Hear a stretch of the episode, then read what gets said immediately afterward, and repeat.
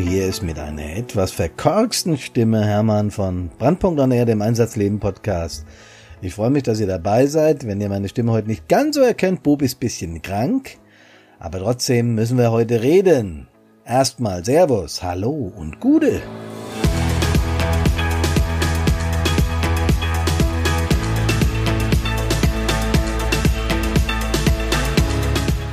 Die Rückmeldungen auf unseren letzten Podcast waren so zahlreich, dass ich mich nochmal mit dem Thema Gewalt gegen Helfer, Wandel der Gesellschaft und alles, was damit zusammenhängt, auseinandergesetzt habe. Und das Ergebnis möchte ich euch heute gerne präsentieren. Jawohl.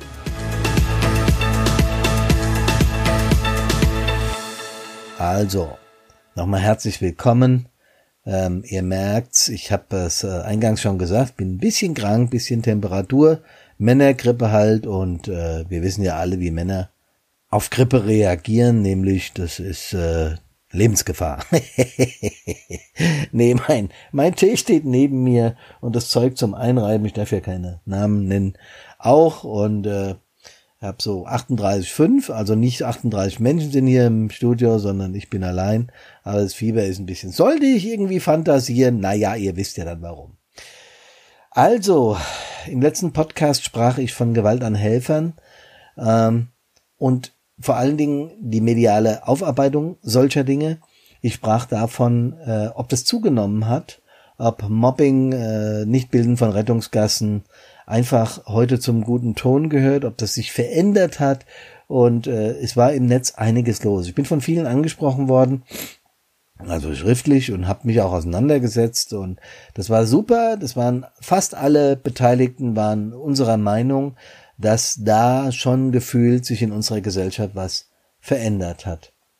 Ja, der Anlass war ja letztes Mal der tragische Tod des Augsburger Feuerwehrkameraden, der nicht im Dienst, um es nochmal ausdrücklich zu sagen, gestorben ist, aber unter gewalttechnischen Umständen. Das heißt, er ist äh, zusammengeschlagen worden, ist an diesen schweren Verletzungen gestorben. Schlimm genug. Und äh, das hat uns allen äh, ja die Gänsehaut ins Genick getrieben und ich habe da beim letzten Mal drüber gesprochen. Ähm, ich sprach aber außerdem von abnehmendem Respekt gegenüber Uniformträgern. Auch das ist ja von meiner Seite aus, und äh, wie gesagt, das haben auch einige Rückmeldungen gezeigt, nur ein Gefühl. Und mich haben die Rückmeldungen aber trotzdem neugierig gemacht. Gibt's denn nicht tatsächlich doch Fakten über dieses, über diese Themen, über diese Dinge? Doch, ein paar Fakten gibt es. Feuerwehrmagazin und andere Medien haben äh, das Thema aufgenommen und natürlich wird dann auch versucht, äh, die Thesen, die sie da äh, berichten, mit Zahlen zu belegen. Ja, da gibt's einmal die Kriminalstatistik der Polizei, äh, die habe ich im Netz gefunden und die verzeichnet von 2011 bis heute eine Verdopplung von Gewaltdelikten, wobei 2017 der Höhepunkt war. Mit Gewaltdelikten meine ich Gewaltdelikte an, an Rettungsdienstlern und Feuerwehrleuten. 2017 war der Höhepunkt und die Zahl ging 2018 zurück.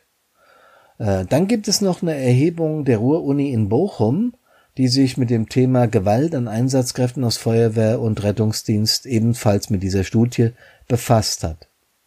Und die haben 4000 äh, haupt- und ehrenamtliche Helferinnen und Helfer befragt, Mitte 2017. Und da gab es dann äh, eine Quote und so weiter. Aber was ich Wahnsinn fand, ist, dass da nur von 4000 nur 812 den Fragebogen ausgefüllt haben. Das heißt, die Dunkelziffer ist entsprechend hoch.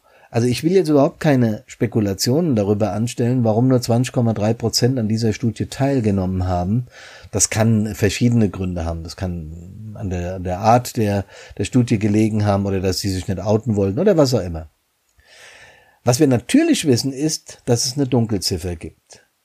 Und das wissen wir aus eigener Erfahrung. Jeder, der Einsätze fährt, der weiß, dass es mal Gemecker, in manchen Fällen sogar Gewalt gibt. Ähm, und manche scheuen eben auch den Aufwand, so eine Anzeige zu machen oder fürchten sich sogar vor Repressalien. Aus meiner, äh, aus meiner eigenen Karriere als Stadtbrandinspektor weiß ich, dass ich diesen Dingen immer wieder ausgesetzt war. Ich habe sowas tatsächlich nie zur Anzeige gebracht, sondern nur zweimal, da kann ich mich genau erinnern, damit gedroht. Das hat schon gewirkt. Einmal bin ich geschubst worden, was mir jetzt körperlich jo, gar nichts ausgemacht hat, das war jetzt nicht dramatisch. Eher emotional, weil ich hätte natürlich gerne, Punkt, Punkt, Punkt, ihr wisst schon. Ja, na klar, wir haben auch Gefühle, wir Helferinnen und Helfer. Auch im Einsatz, sogar statt Brandinspektoren, ja. Das, was mir ziemlich damals auf den Sack gegangen ist, ich konnte mich nicht richtig wehren, musste staatsmännisch bleiben, in, in diesem Sinne, und äh, ich durfte nicht mal richtig die Stimme heben, was mir ehrlicherweise gesagt nicht immer gelungen ist. Aber, und jetzt kommt das große Aber, das war genau richtig. In verschiedenen Eskalationstrainings habe ich gelernt, dass die Aggressivität von Zeitgenossen äh, deren Problem ist und nicht meins. Also das ist ihr eigenes Ding und hat mit mir erstmal weniger zu tun. Das ist schwierig zu verstehen und das braucht auch ein wenig, um dahinter zu steigen. Nicht, weil wir alle doof sind, sondern weil es eine emotionale Kiste ist. Und das braucht immer etwas länger wie die Ratio. Ganz klar. Bis man das richtig verstanden und vor allen Dingen, und das ist es, verinnerlicht hat. Also, das eine ist, es sind seine Aggressionen, nicht meine. Ja. Zum zweiten, ein Tipp, wir haben immer eine Methode angewandt, die unglaublich erfolgreich war. Also bei uns jetzt. Ne? Das äh, muss nicht für andere Feuerwehren gelten, aber wir haben nach dem Einsatz in der Funkzentrale zusammengesessen und wenn es nur für 15 Minuten war und haben dann die Akros an der Einsatzstelle persifliert, also auf Deutsch nachgeäfft. Dabei sind die wildesten Geschichten entstanden, wie zum Beispiel, wir lassen den einfach da stehen, drücken ihm den Schnellangriff in die Hand und sagen, hier, wir müssen los, mach du mal fertig. Dann haben wir uns kaputt gelacht und haben uns das bildlich vorgestellt, wie der Typ da steht, die Augen aufreißen, denkt, sind die jetzt völlig übergeschnappt. Das hat, das hat zur Folge gehabt, dass wir in der Funkzentrale, komischerweise war es immer die Funkzentrale, gar nicht so sehr die Kantine, äh, in der Funkzentrale saßen und uns schief gelacht haben über dem seinen Gesichtsausdruck, wenn wir das tun würden. Also Einfach darüber reden, Blödsinn darüber machen, entspannt die ganze Sache. Unglaublich.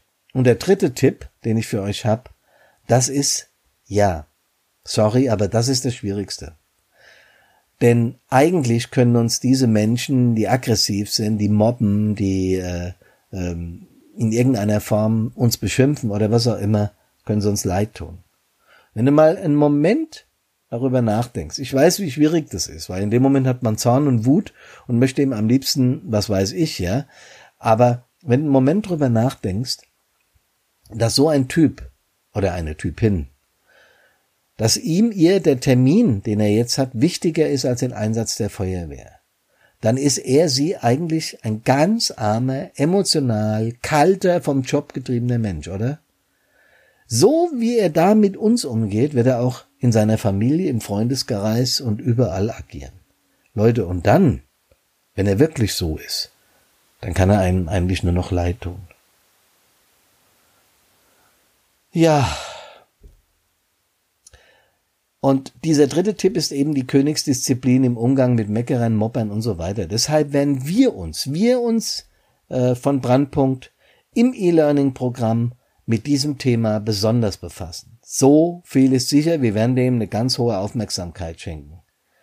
Und wenn dieses E-Learning-Programm, von dem ich immer wieder mal erzähle, einmal ausgerollt ist, können wir auch bald selbst mit Zahlen, anonymisiert natürlich, niemand muss sich da outen, aber wir können mit Zahlen helfen, wie sich das wirklich verhält mit den gesellschaftlichen Tendenzen.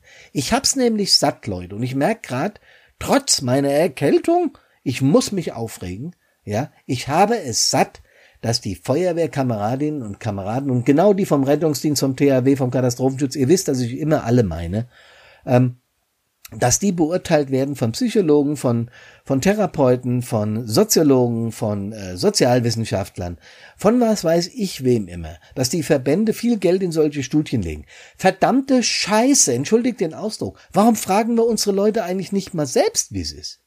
Und genau das haben wir mit dem E-Learning vor. Genau das werden wir machen. Und da wollen wir doch mal sehen, wie das ist mit der eigenen Auffassung unserer Leute. Und da wollen wir doch mal gucken, ob wir die dabei nicht unterstützen können, dass sie solche Situationen gut bewältigen. Darum geht's uns von Brandpunkt. Dafür stehen wir. Und ihr merkt's an meiner Emotion. Ich sag's nochmal, ich hab satt, dass das alles von oben geregelt wird und schlaue Leute uns sagen, wie sich ein Einsatz anfühlt. Das können die nämlich gar nicht. Dazu muss man Einsätze fahren. Das ist die Erkenntnis, die ich gewonnen habe nach 40 Jahren Einsatzdienst. Im Übrigen wollte ich zum Abschluss noch was sagen. Ähm, sobald auch nur annähernd Gewalt oder irgendwas im Spiel ist, bringt das zur Anzeige. Und schaltet die Behörde ein, ihr wisst genau, was ich meine, die das Gewaltmonopol hat, nämlich die Kameradinnen und Kameraden der Polizei. Das ist definitiv deren Job, auch wenn wir über genug Gerätschaften verfügen würden, um das selbst zu regeln. Und auch das waren immer wieder Gags bei uns in der Funkzentrale, ja. Wir, wir haben doch jede Menge äh, Tools, um sowas zu erledigen. Natürlich machen wir das nicht. Weil das ist, dafür gibt's ein Gewaltmonopol bei der Polizei. Dafür sind die da. Und das ist auch der einzig richtige Weg. Aber dann auch zur Anzeige bringen, damit diese Menschen merken, dass sie hier definitiv einen Schritt zu weit gegangen sind. Sprecht euch da mit euren äh, Feuerwehrchefs, mit euren Wehrführern, Zugführern, Stadtbrandinspektoren ab. Das kann auch anonymisieren passieren. Da muss man keine Angst haben, dass man hinterher von dem besucht wird oder was weiß ich was. Das kann man regeln. So. Im Glauben, dass dieses Thema uns natürlich bewegt, und ich bin echt auf die Auswertungen gespannt, die wir im nächsten Jahr fahren werden, um zu sehen, wie tatsächlich unsere Kameradinnen und Kameraden dieses, dieses Ding betrachten und sehen und wie sie sich im Einsatz fühlen. Äh, denn wir haben ja neben unseren Problemchen und Problemen, die wir haben, auch jede Menge Spaß im Einsatz. Ich habe das ja gerade erzählt, wenn wir in der Funkzentrale sitzen und da jede Menge Spaß nach Einsätzen hatten, dann ist das eine super Sache. Das ist die, die extremste für mich die extreme Form von Kameradschaft. Da kommt so ein Gefühl von Wärme rüber. Und das brauchen wir in der Vorweihnachtszeit, denn wir sind ja gerade alle ein wenig besinnlich. Überall gibt's Weihnachtsmärkte und den richtigen Glühwein dazu. Oder wie wir in Hessen sagen, der heiße Ebelwoi. Äh, außerdem, äh, die Bäume sind schon überall in den Wohnungen. Man kann es durch die Fenster sehen. Die Lichter sind an und so weiter. Und das ist in der Vorweihnachtszeit ja richtig, richtig, richtig geil. Ich wünsche euch deshalb eine wunderbare, sehr besinnliche Vorweihnachtszeit und ich wünsche euch vor allem wenig Einsätze und die, die zwangsläufig kommen, weil wir können es ja nicht verhindern, die sollt ihr gut überstehen und gesund an den Weihnachtsbaum eurer Liebsten zurückkehren. Das wünsche ich euch von ganzem Herzen. Deswegen sagt Hermann von Brandpunkt on Air, dem Einsatzleben Podcast, Servus, Hallo und Gute, bis zum nächsten Mal.